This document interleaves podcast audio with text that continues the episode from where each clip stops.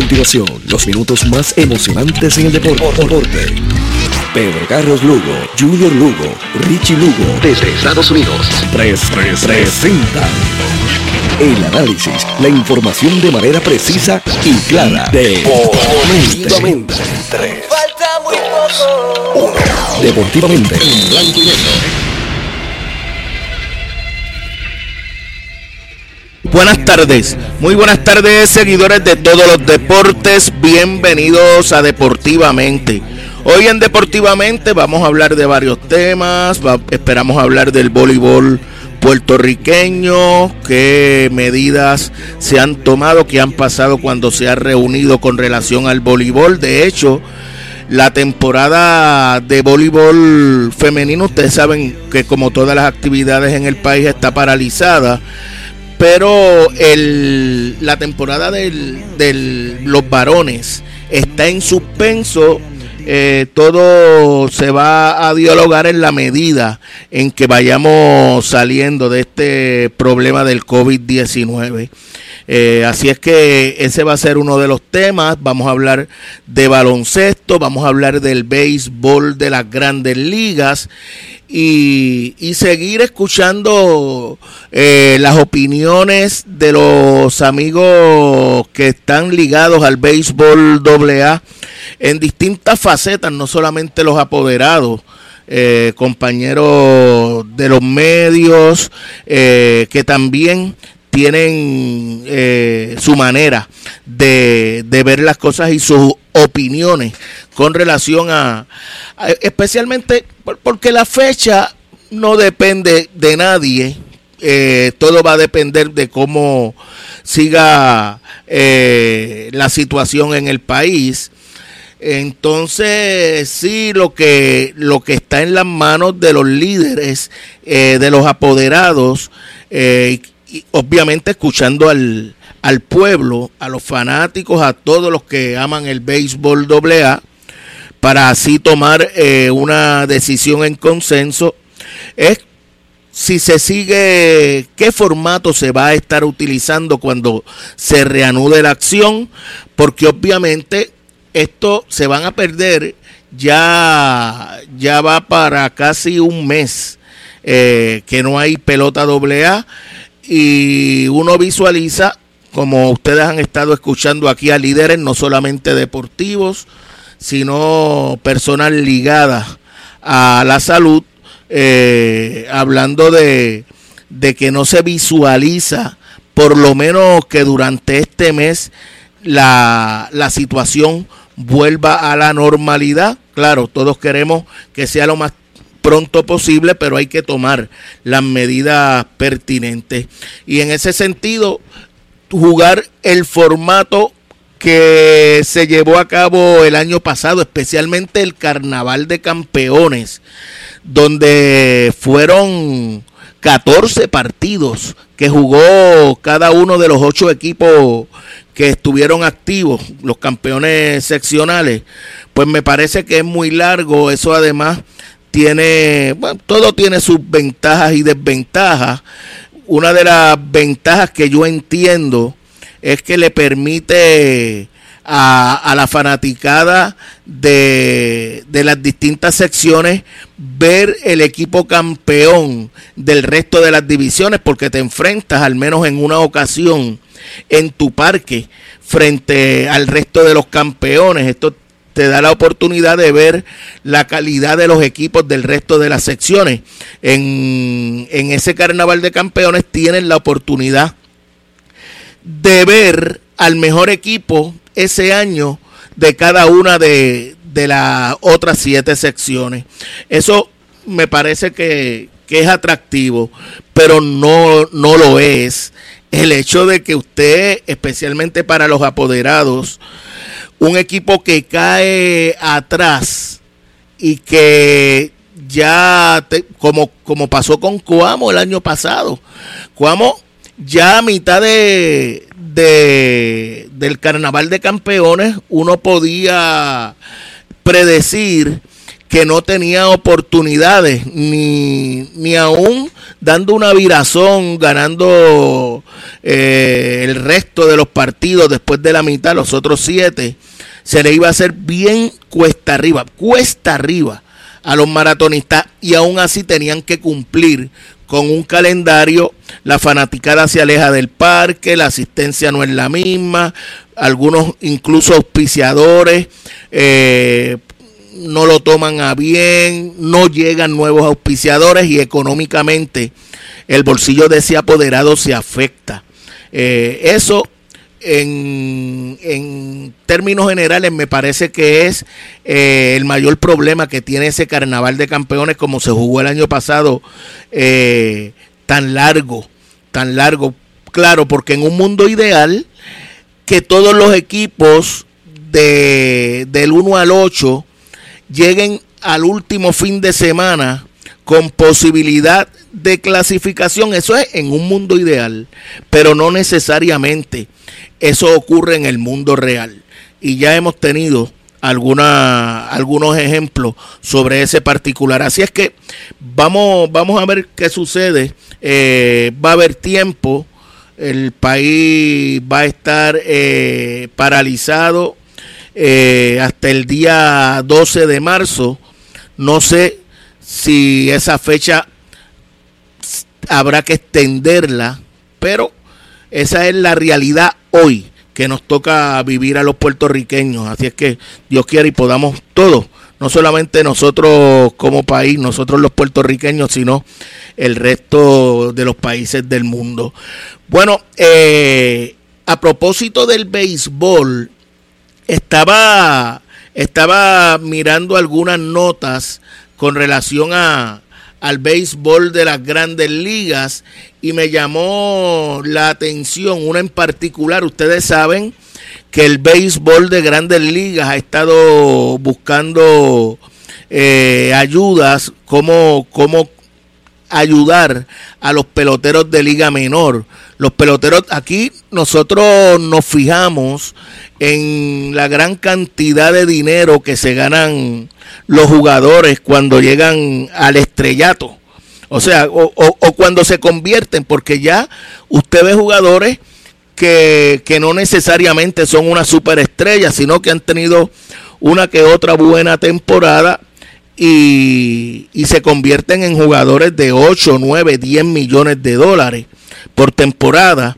Es claro, pero eso no, no son todos los peloteros, eso es un grupo muy reducido que tiene, que tiene eh, la, la, oportunidad de ganar un buen dinero. Claro, el llegar a grandes ligas normalmente te va a garantizar, si te, eh, si te estableces como un jugador de las mayores, 5 o 6 años, además de que cuando cumpla los 45 años, tienes derecho a, una pensión, eh, el salario mínimo de 600 mil dólares por temporada, pues es, es, bueno, es bueno, pero, pero no todos llegan a grandes ligas. Es, eh, un por ciento muy bajo de los jugadores que, que logran establecerse en el béisbol de las grandes ligas.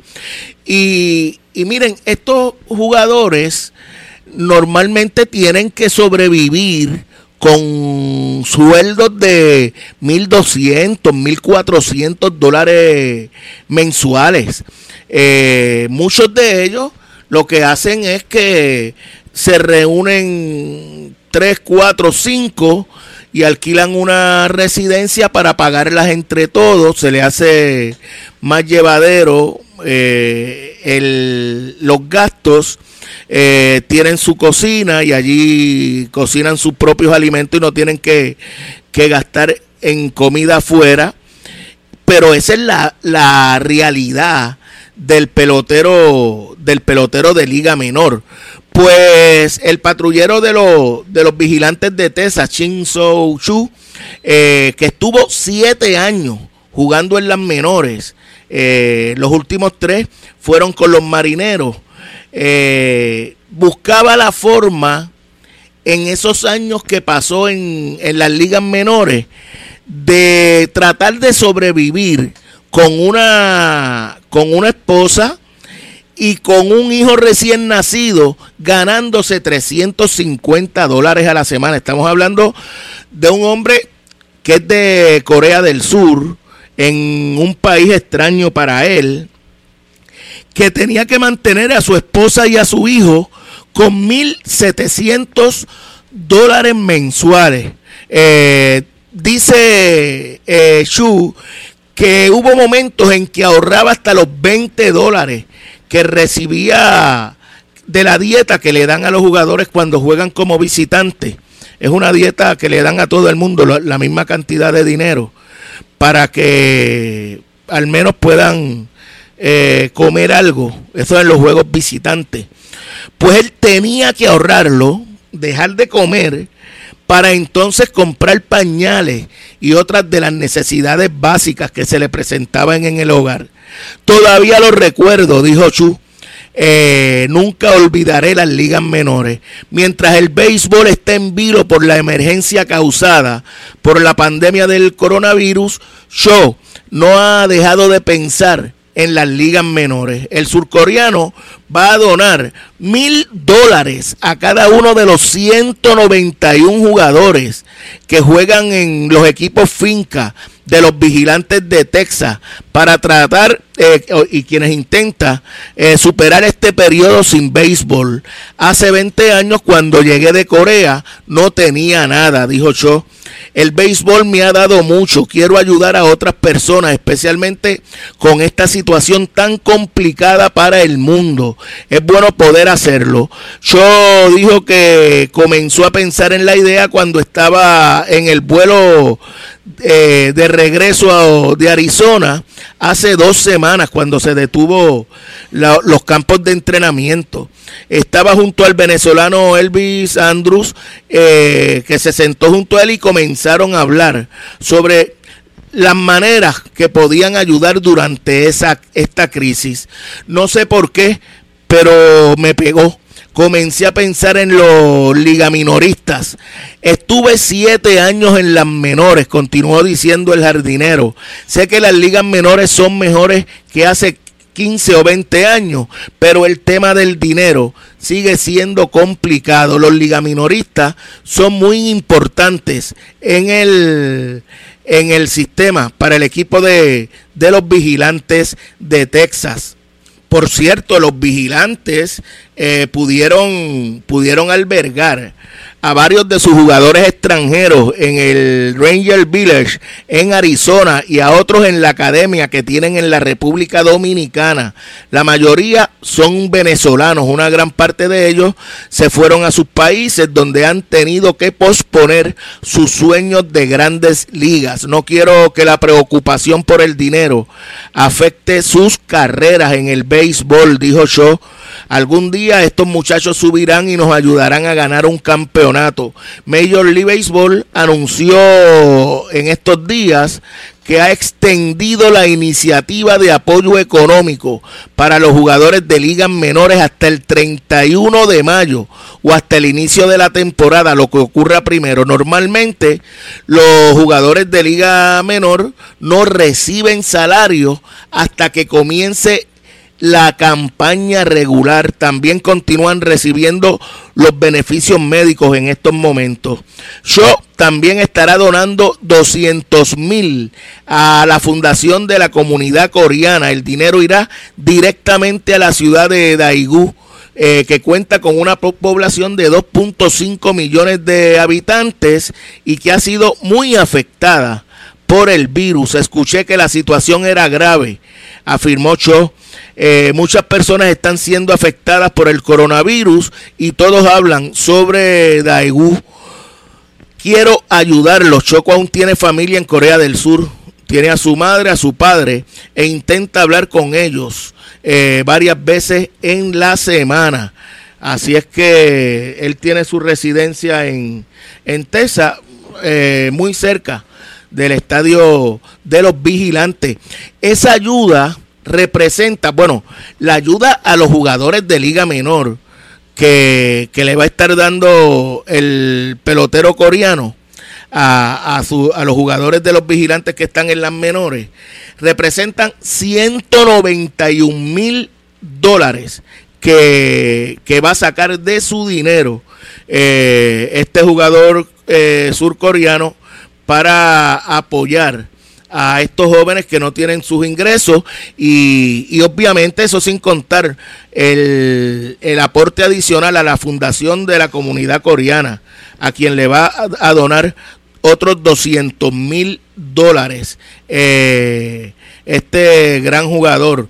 Eh, sin duda, eh, me parece que, que, tiene, que tiene que tener el, reconocimiento.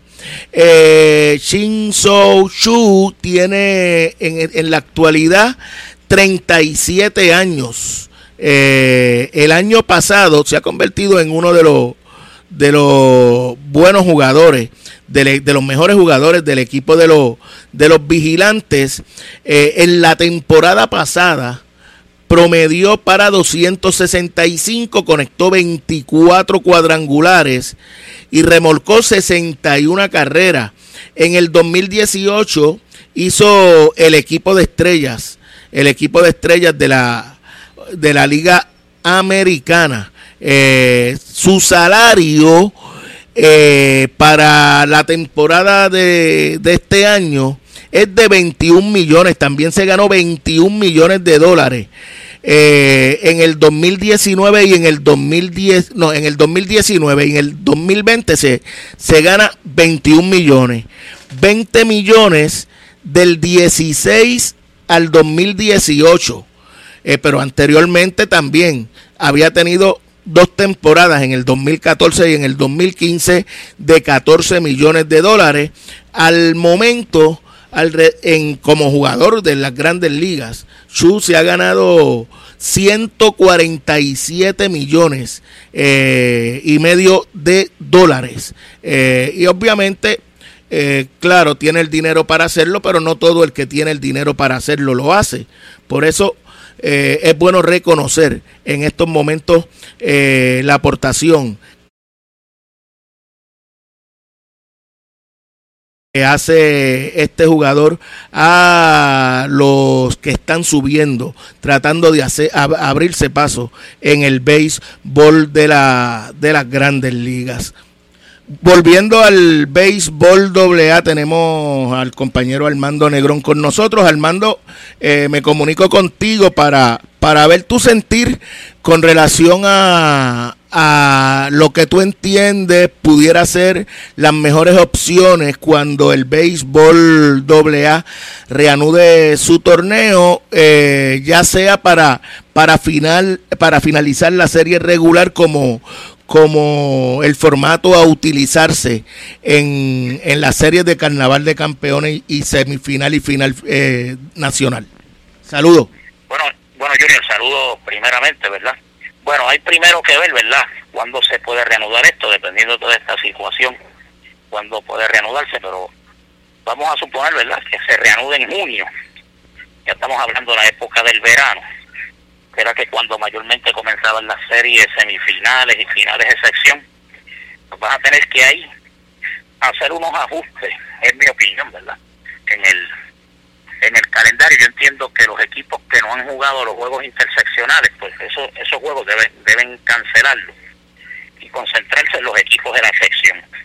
Claro, los que ya han jugado juegos interseccionales, pues no sé, ¿verdad? Restarle, para que cuadren a 16, restarle con los equipos que ya han jugado anteriormente. Por ejemplo, si ya hay bonitos jugadores con Sidra, quitarle uno, pues podría ser una opción para que todo el mundo juegue a 16 y los que entonces los que han jugado interseccionales, pues, pues quitarlo y lo juegas a 16. El juego de estrellas, pues lo eliminaría, en mi opinión, ¿verdad? No sé si los apoderados tienen en mente jugar el juego de estrellas este año, pero sería sería una opción porque está corto de fecha y jugar la serie todas de 5-3 porque hay una proposición ahí de 3-2 que porque en un weekend realmente un equipo que se sacrifique, estuvo todo el año y pasando estos meses, una serie de 3-2 como que no es viable. Jugarlas todas de 5-3 y entonces el carnaval de campeones, tratar de que no sea largo, tratar de que sea, no sé si van a jugar los ocho campeones, que sea de una vuelta, con siete juegos. Y entonces las semifinales jugarlas cuando tengan los cuatro equipos de 5-3 y la única serie que se jugaría de 7-4 la final nacional. Acuérdate que hay unos factores también que hay que coger. Llega, después de esto viene la temporada que es de huracanes, que a veces tiende a llover bastante. Sí, señor. Eso, eso es otra que tienes que ver. Más tiene que ver que esto es un año eleccionario. Que acuérdate que el deporte nacional está por ahí, como dicen, la política. Que eso también podría afectar las asistencias a los parques. Y viene la pelota profesional que mayormente este año entiendo que va a empezar después que pasen las elecciones y hay que ver con toda esta situación si las elecciones se van a quedar en noviembre o se van a atrasar, porque acuérdate que todo se está atrasando. Entonces, viene la pelota profesional, que los jugadores con experiencia profesional que pertenezcan a, a un equipo en la pelota profesional ellos tienen que regresar a la pelota profesional. Y ahí pues varios equipos estarían, principalmente los que estén en carnaval de campeones y serie, quizás serie final, pues se verían afectados de que ese tipo de jugador no le participe en los equipos. Así que son varias medidas, vamos a ver cuándo esto se puede reanudar, cuándo, porque primero tienes que la matrícula reunirse, tomar las decisiones. Eh, y entonces tú tienes que darle por lo menos una semana o dos a los equipos que se preparen, porque está bien que a lo mejor los jugadores por su cuenta en su casa están practicando, pero no es lo mismo, o sea, es como empezar una, una pretemporada nuevamente, corta, para luego tirarse al terreno. Así que, que vamos a ver cómo se puede, ¿verdad?, mejorar esto.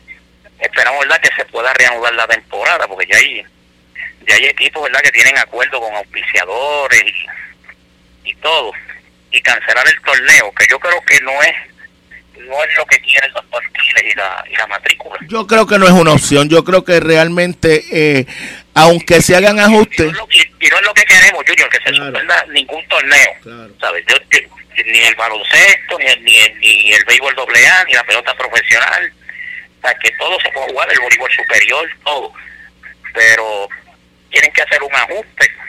Y yo entiendo también que ante esta situación los jugadores también tienen que hacer un ajuste, porque imagínate, muchos pueblos dependen del comercio pequeño, pero muchos de esos comercios pequeños actualmente están cerrados Y, no han generado ingresos.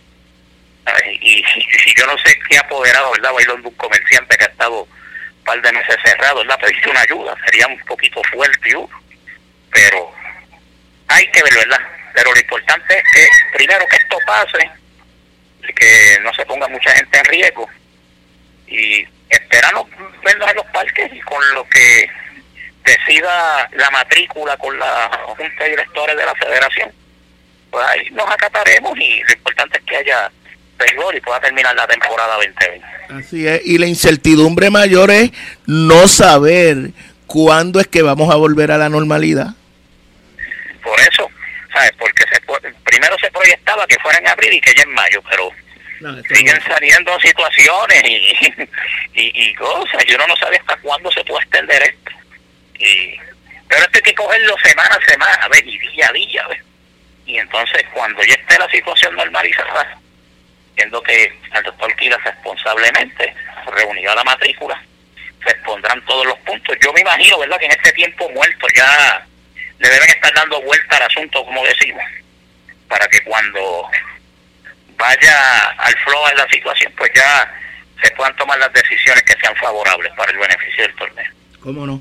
Armando, un abrazo como siempre, gracias. igualmente a ti, Junior, y siempre a la hora. Cómo no, Armando Negrón, compañero narrador de los polluelos de ahí bonito en la pelota doble A. Vamos a la pausa. Una presentación de Good Quality Travel a donde quieras viajar y por el Taller Vega. La ley y la fuerza en hojalatería y pintura en el barrio Río Chiquito en Ponce. Bienvenidos a Deportivamente, un programa con los mejores lanzamientos y defensa del país. Un programa preparado para la competencia, dentro y fuera de cada evento deportivo. Deportivamente, experiencia muy cerca de tu radio. Tu radio. CERT, tu centro de imágenes diagnósticas con servicios de rayos X, CT scan, MRI, Open MRI, sonografía, mamografía, tomosíntesis de seno y PET scan. Además ofrece tratamiento de radioterapia para pacientes de cáncer. Todos nuestros centros cuentan con radiooncólogos diariamente y cuatro aceleradores para tratamiento ininterrumpido. Comunícate a nuestros centros ubicados en Ponce 842 2478 en Yauco 4920260 y Guayama 6860090. De lunes a sábados desde las 7 de la mañana. Sir, empatía, calor humano y sensibilidad nos distingue. Good Quality Travel. En Good Quality Travel le ofrecemos las mejores ofertas con los mejores y más variados destinos para ese viaje soñado.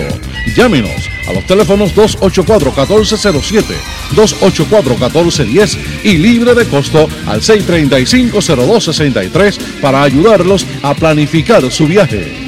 Good Quality Travel, a donde quieras viajar.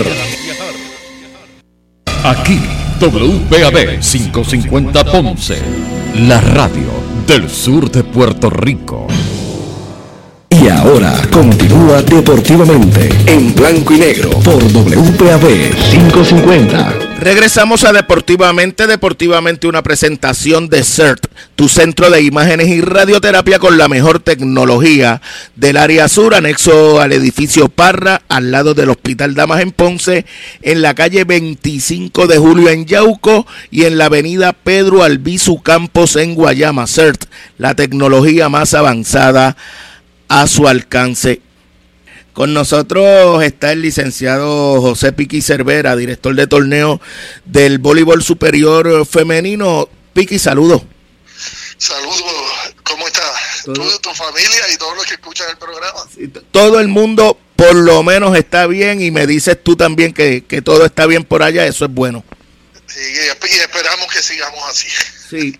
Eh, pero Piqui, esto como que se va a extender un poco más de lo que habíamos vaticinado, ¿verdad? Sí, eso, eso es así. Y nosotros en la federación y en la liga estamos en comunicación todo, todos los días. Y pues hicimos varios escenarios visualizando que esto se va a extender. Este, pues cada, cada día que pasa, pues uno sabe que las posibilidades se acortan pero nunca perdemos la esperanza, tú sabes, y no, no solamente por el torneo que se acorte, sino por la salud de, la gente, que es mucho más importante que todo lo demás. Así es, y en el caso de la familia del voleibol, estaba leyendo un, una información que recibí a través de mi correo electrónico, todavía hay tres puertorriqueñas que están en el extranjero. Eso es correcto, eso es correcto. Ellas decidieron quedarse allá por la información que me dio el doctor Trabanco.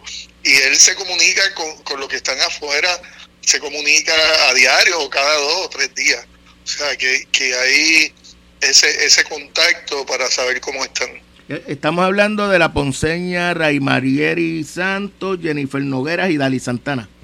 Eso es así. Y, y, entonces, en el caso de, de Jennifer, que a uno como quiera le preocupa, pero es el que menos le preocupa a uno porque pues ella está más alejada porque está en, Santorini y obviamente la, la condición de, isla, igual que nosotros, pues nos ayuda en este tipo de cosas, pero no así Dali que, que está en Florencia.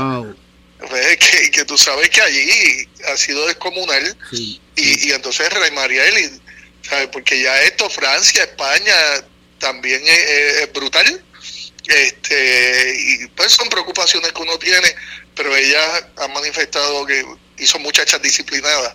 Ella ha manifestado que están siguiendo todas las instrucciones, que están bien de salud, son bien jóvenes, que, que a diferencia de lo que estamos viendo en Puerto Rico, en, en Europa, Italia principalmente, pues la, la muerte eran de gente, la, mayor cantidad de, de muertes era de gente mayor. Este, acá en Puerto Rico estamos viendo que el contagio, el contagio es de, de la mayoría de gente entre 50 y 59 años. Este, pero en el, en el caso de ellas, pues son muchachas saludables, son disciplinadas, tienen mucha precaución y, esperamos que siga así. Claro, lo mejor sería que estuviese en Puerto Rico. Claro. Pero pues, son cosas que ellas lo decidieron así. Vicky, la temporada del femenino corre riesgo. Yo te pregunto porque estaban contra el reloj, porque tenían que, bueno, la situación cambia, ¿verdad? Y yo me imagino que el internacional hará algunos ajustes, porque no es una, una situación que, que, es responsabilidad de nadie. Eh, pero, pero corre riesgo la temporada que ya de por sí estaba contra el reloj. Sí corre tiempo, este, si, si nos, si corre peligro, si nos pasáramos de junio, este, ya sería mucho más difícil. No estoy diciendo que sea imposible, pero sería más difícil. Este, cuando empezó todo esto y se estaba hablando de que de la posibilidad de mover las Olimpiadas, ya se habían tomado unas providencias por la Federación Internacional de unos torneos internacionales que no se iban a dar. Por lo tanto, eso nos quitó la presión a nosotros de que teníamos que terminar a, finales de mayo, del 15 de mayo al 30 de mayo. ¿Ves? Eso, pues, eso nos lo quitó del panorama y nos abrió una puerta y, nosotros dijimos, pues vamos a seguir adelante, que, es lo que queremos todos, porque que el torneo era bien, estaba siendo bien exitoso. Este, entonces, pues lo que nosotros estamos visualizando también es lo siguiente me parece a mí que si los agentes de la jugadora se preocupan por la jugadora, estas muchachas y estos muchachos, y le aplica a los varones, no van a volver a Europa este año. Y no estoy hablando de los puertorriqueños nada más, principalmente los americanos. Si yo fuera agente de jugadores, yo no les recomendaría a ningún jugador mío que fuera a jugar a Europa este año cuando esas ligas empiezan en septiembre, octubre, que todas esas ligas fueron canceladas, de hecho, pero cuando empezaran en septiembre o octubre, va a estar allá temporada de influenza. Y hace más de dos meses hay científicos que han estado diciendo que para octubre, noviembre de este mismo año nos preparemos para un resurgimiento de esta cosa, ¿verdad? Así que esas son precauciones que uno tiene que tomar. Claro, estos jugadores tienen que trabajar. Y después que se levanten las prohibiciones y que haya un escenario seguro en Puerto Rico, en Puerto Rico, y yo me atrevo a decir que la liga de nosotros es la mejor liga profesional en América. Eso me atrevo a decirlo. Con todos los defectos que podamos tener y que sé yo qué, la de nosotros es la mejor. Y se paga muy bien.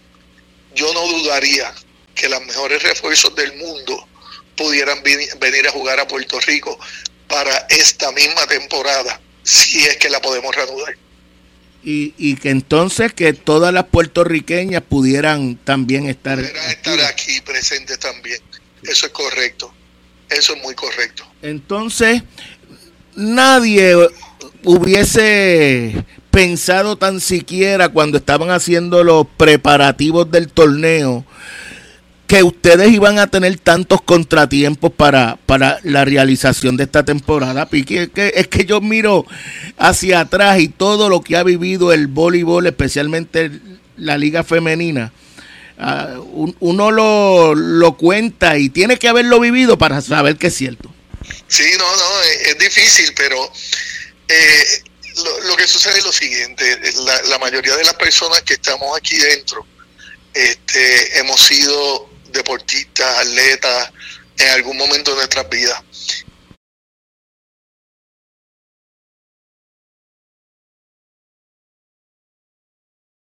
Y un atleta, un deportista, sabe que siempre tiene que enfrentarse a la adversidad. La adversidad es el contrario, en la competencia. Y tú tienes que tratar de resolver ese problema para tú poder obtener la victoria. Pues nosotros sí nos miramos, nos reímos, nos preocupamos, pero aquí nadie ha pensado en echar para atrás. O sea, todo el mundo es hacia adelante, hacia adelante, hacia adelante. Y, tal vez con el paso del tiempo, cuando se acabe la temporada, uno se sienta y uno viene y dice, ya rayo, ¿qué nosotros hicimos? ¿Ve? ¿Cómo le metimos caña a esto? Pero, pero no, y además, además el, deporte, y tú estás todos los días en el deporte. El deporte tiene una función social además de una económica, porque esto es deporte profesional, pero tiene una función social que es bien importante y más en este momento.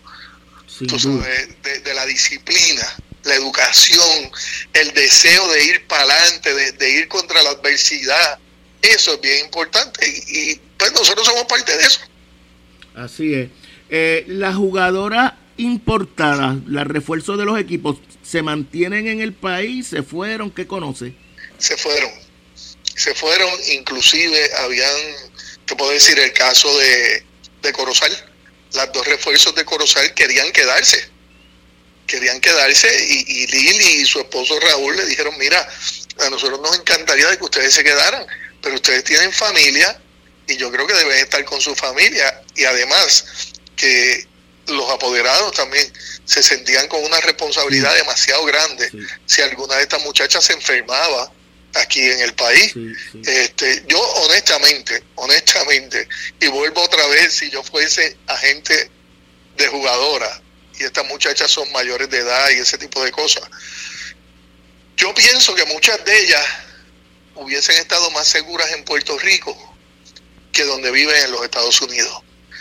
En Puerto Rico la densidad poblacional es menor, con defectos y virtudes nuestro sistema de salud es mejor que en muchos sitios y en Estados Unidos muchas de estas muchachas viven en ciudades que están densamente pobladas y cuando tú te fijas, esas son las ciudades que más duro le está dando o más duro le va a dar porque ya se ven las proyecciones. Este, además que yo también pienso que muchas de estas muchachas eh, no entendían lo del toque de queda y decían yo voy a pasar un verano de playa también mientras esto dure. Este, pero, pero se fueron y ya los equipos de hecho, están preparándose para en el momento que más o menos sepamos lo que va a pasar, eh, si es que lo podemos saber, este, hacer los arreglos para las extensiones de las visas de trabajo a las que las necesitan y las transferencias de las que hay que extender el, periodo de transferencia. Así es. ¿Eh? De hecho, a mí me parece que para ustedes, los líderes, lo más complicado es que no tienen tan siquiera la más mínima idea de cuándo eh, pudieran comenzar a, a, montar nuevamente el torneo. O sea, aquí no está en las manos de ninguno de nosotros cuándo vamos a regresar a la, normalidad. Eso, eso es correcto.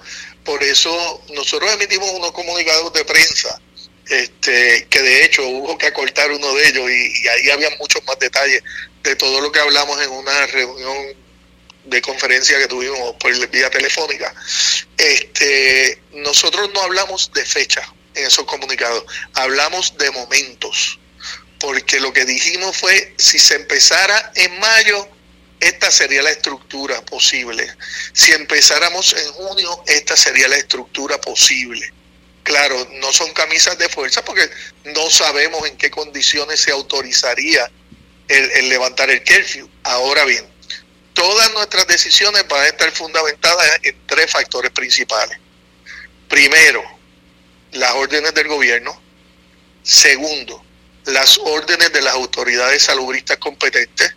Y tercero, la salud de nuestros jugadores, fanáticos, componentes de toda la familia del voleibol.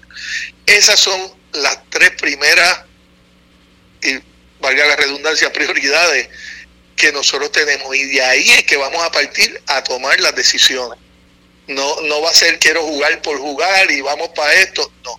Son esas tres principalmente y cualquier otra que no esté incluida, pero que incida en esos tres factores. Este, y en adición a ello, hay que tomar en cuenta que tiene que haber un periodo precompetencia nuevo.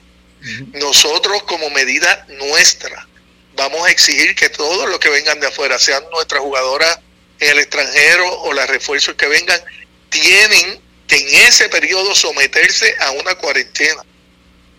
¿Ok? Por eso, si dijeran, empieza, esto es por poner una, una suposición, si dijeran el primero de mayo, pues se puede empezar. Pues nosotros no vamos a empezar el primero de mayo. Claro. Nosotros estaríamos empezando como el 28 por allá arriba. Sí. ¿Ves? Que, y, y entonces tomar unas medidas para las canchas también, que ya las hemos adelantado antes de que esto pasara y después ahora también a los apoderados. O sea, es, es una cosa bien compleja, Junior, pero, pero te digo que nos gusta hacerlo, porque el reto es grande y, y como estuve hablando con, con Oscar y Jerry Mila hace unas semanas y que de hecho espero que estén bien de salud ellos y sus familiares, ¿sabe? A, a, todo esto nos pone un brainstorming y compartimos información unos con otros y compartimos ideas y salen unas mejores ideas y unas mejores soluciones.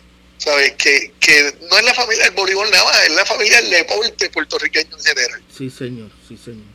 Piqui, qué bueno conversar un ratito contigo. Esperemos que, que todo vuelva a la normalidad lo más pronto posible. Y, y éxito. Eh, esperemos que, que, la temporada pueda finalizar eh, de la mejor manera. No, gracias. Y, y, para mí ha sido buenísimo escucharte, porque fuera de escuchar a mi hija, hoy que está cogiendo clase online y que mi esposa antes de irse a trabajar en la farmacéutica donde ella trabaja, eres la primera voz humana que escucho en todo el día.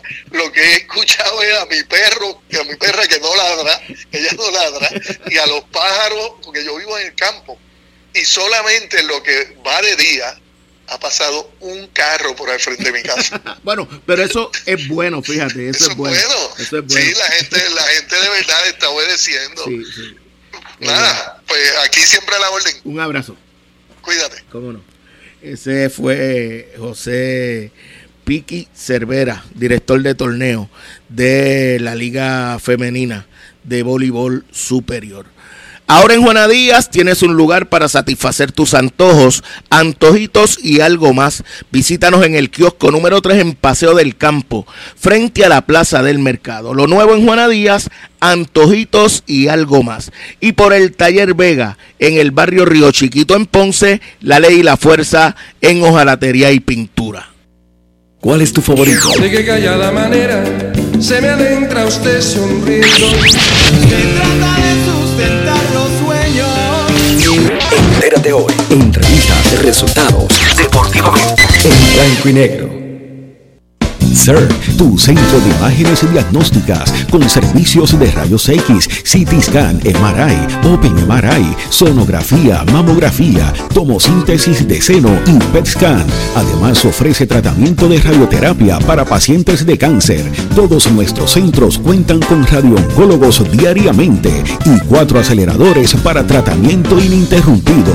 Comunícate a nuestros centros ubicados en Ponce 842-2478 en Yauco 4920260 y Guayama 6860090. De lunes a sábados desde las 7 de la mañana.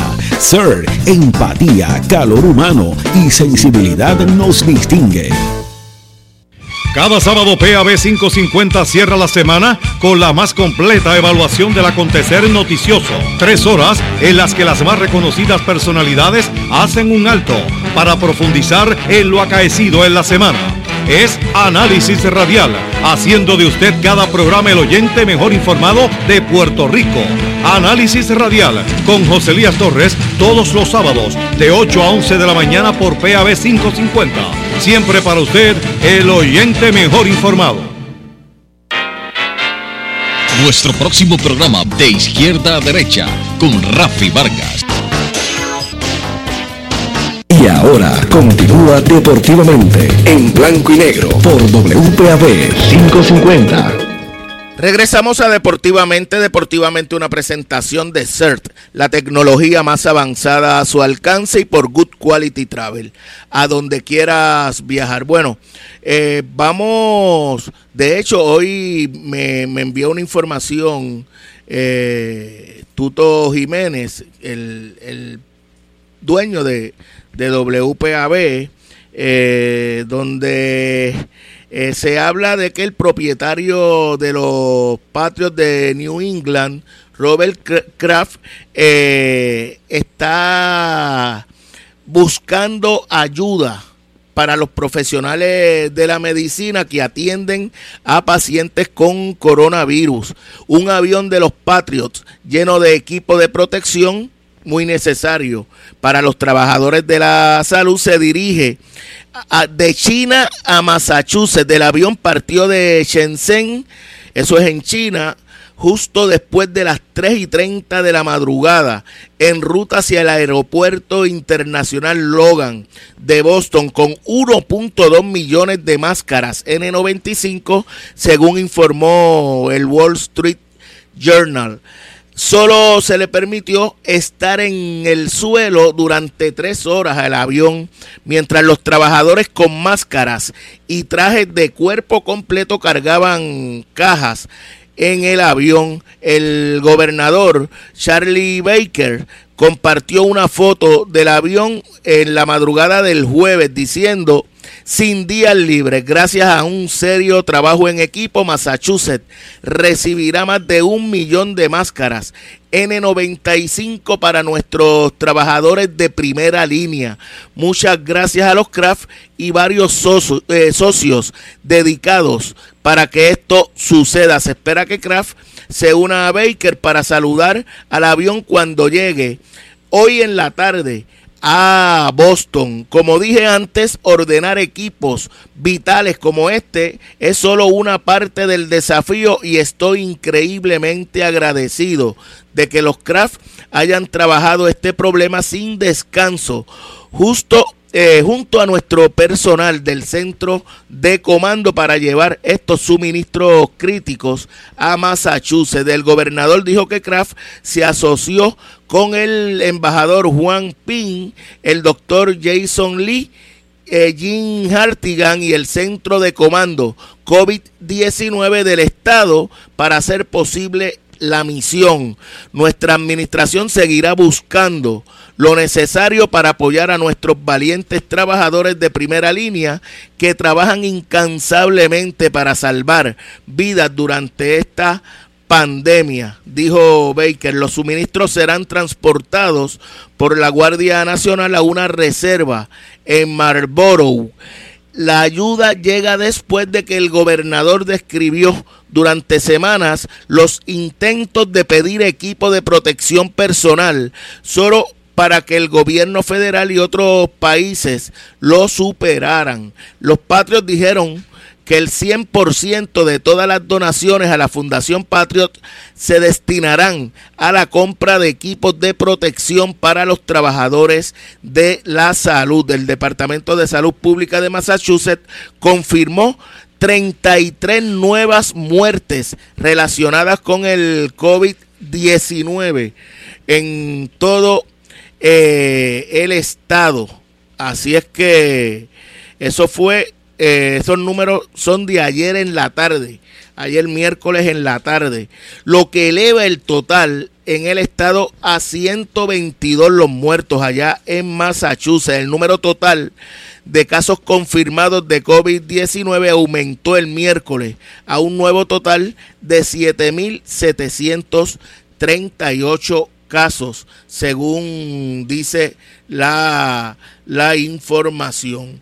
Bueno, vamos, vamos a ver eh, qué, qué está pasando o qué, cuáles son los planes ante esta nueva situación eh, y, y, la fecha que implantó el BCN, tentativa obviamente para eh, reanudar su torneo a propósito de, del baloncesto superior nacional, la, hace unos días atrás, eh, tal vez una semana atrás, hablaba de, del acierto que, que fue para, para el baloncesto. Eh, el, el que los jugadores puedan contar con el licenciado Ricardo Carrillo, como su líder es el presidente de la asociación. Pues miren, ante esta situación, ustedes saben que los jugadores ya estamos hablando de un, de un deporte que es profesional. Los jugadores viven del baloncesto y, y ante la paralización del torneo, sus salarios para muchos de ellos eh, se, se limitan, en ocasiones incluso dejan de recibir esos ingresos. Eh, claro, hay algunos jugadores que tienen contratos donde cobran los 12 meses del, del año, pero no son todos, cada cual eh, tiene eh, uno, unas condiciones diferentes, pues salió a relucir que ante esta situación la, la Asociación de Jugadores hizo unas gestiones para, para solicitar el que los jugadores claro, aquellos que les interese, eh, puedan solicitar el beneficio de, del desempleo y que recibió el visto bueno del Departamento de, del Trabajo. Eh, además, los jugadores como son eh, servicios profesionales, lo que prestan en, en, su, en su función de jugador de básquetbol, eh, pueden reclamar incluso el incentivo de 500 dólares que está otorgando el Departamento de Hacienda para aquellos que, que cumplen con, con que su trabajo es a base de servicios profesionales, para que ustedes vean la importancia que, que es estar bien representado. Eh, y en este caso, la, la, asociación con el licenciado Ricardo Carrillo, el licenciado Víctor Vélez, que fue eh, a través de precisamente el, el, licenciado Vélez el que se hicieron las gestiones a pedido de un canastero que solicitó eh, información sobre el particular y que entonces va a, permitir que jugadores eh, puedan mantener eh, algún ingreso en, en, lo que la temporada se reanuda, que esperemos que sea para, para el mes de julio, al menos esa fue la fecha, julio o agosto la fecha que tentativamente acordaron lo, los apoderados para el regreso de la competencia del baloncesto superior nacional. A propósito, algunos jugadores que estaban fuera del, país, del país jugando en liga eh, en el extranjero ya se han reportado, ese es el caso de, de Gary Brownie. Eh, en el caso de, de Gary Brown, eh, está jugando en Turquía, ha tenido una buena temporada, es un canastero joven que se va a ir abriendo paso eh, y que esa experiencia en, en, esa liga de Turquía, que es una de las más competitivas de las que se juegan en Europa, eh, pues va a seguir ayudándolo en su desarrollo como, como basquetbolista. La liga no ha definido qué va a pasar con su torneo, si finalmente van a, a continuar eh, jugando lo pusieron en pausa como están todas las ligas del mundo, de todos los deportes. Eh, por, por, lo que eh, en el caso de Gary Brown, de reanudarse la acción en el baloncesto de Turquía, tendría que regresar a ese país a cumplir eh, con, con, su contrato, a menos que no lleguen a un acuerdo y sea liberado. Eh, vamos a ver qué sucede. Uno de los problemas que ha tenido o que tuvo el equipo de San Germán la pasada temporada eh, fue y que le costó eh, eh, no tener una, no terminar en una mejor eh, posición fue la ausencia de, de Gary Brown. De hecho, este año nuevamente esa, esa situación tiene, tiene sumido al equipo de los Atléticos en, en, un lento comienzo de temporada. Y obviamente el líder de ese equipo hace mucha falta. De hecho, el, el, equipo de San Germán es el único equipo que no ha logrado obtener victoria en, esta, en este inicio de temporada. Eh, San Germán ha jugado cinco partidos, son cinco derrotas y está en lo que pudiéramos llamar eh, el grupo de la muerte, porque dejándonos llevar por el comportamiento de los equipos en el pasado reciente, incluyendo esta temporada.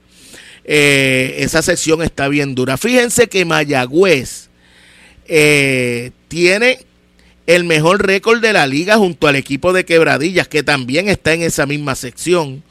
O sea, estamos hablando de dos buenos equipos y en el caso de, de Mayagüez, bien dirigido por Flor Meléndez, pero ahí están los, los actuales campeones, los Santeros de Aguada, y también en ese grupo se encuentra el eh, Arecibo, que como ustedes saben, en los últimos 15 años, diríamos, eh, más o menos, cuando se menciona, eh, se hace el análisis de en la pretemporada de, de cuál pudiera ser el comportamiento de los equipos, uno tiene que quedar como eh, uno de los equipos con opciones al, al, campeonato a los capitanes de Arecibo. Pues ese es el grupo que tiene que sobrevivir eh, San Germán, pero eh, no va a tener, comenzó la temporada sin Brown,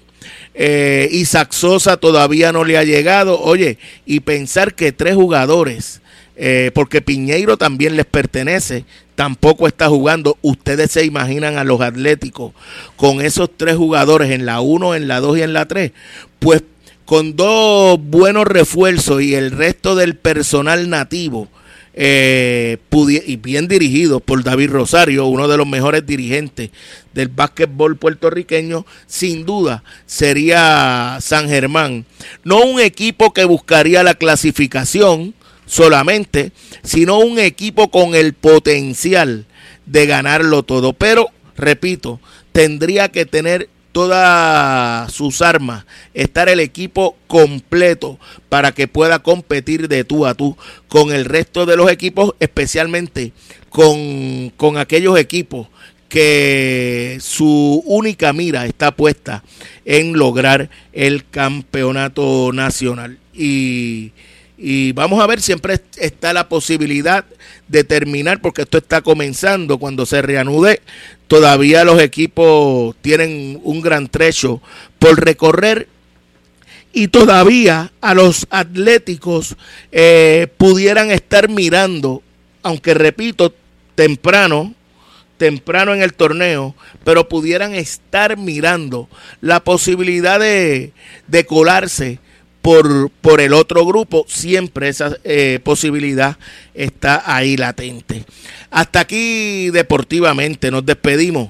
Mañana va a estar con ustedes el compañero Eliu Figueroa cuando regresemos a las 6 y 30 de la tarde aquí en Deportivamente. En breve, Rafi Vargas, de izquierda a derecha por WPAB. Buenas noches. Escucharon de, Deportivamente, una producción de Junior Lugo, asistente creativo Adrián Ortiz. Mañana hay más en Blanco y Negro. Tu WPB 11550.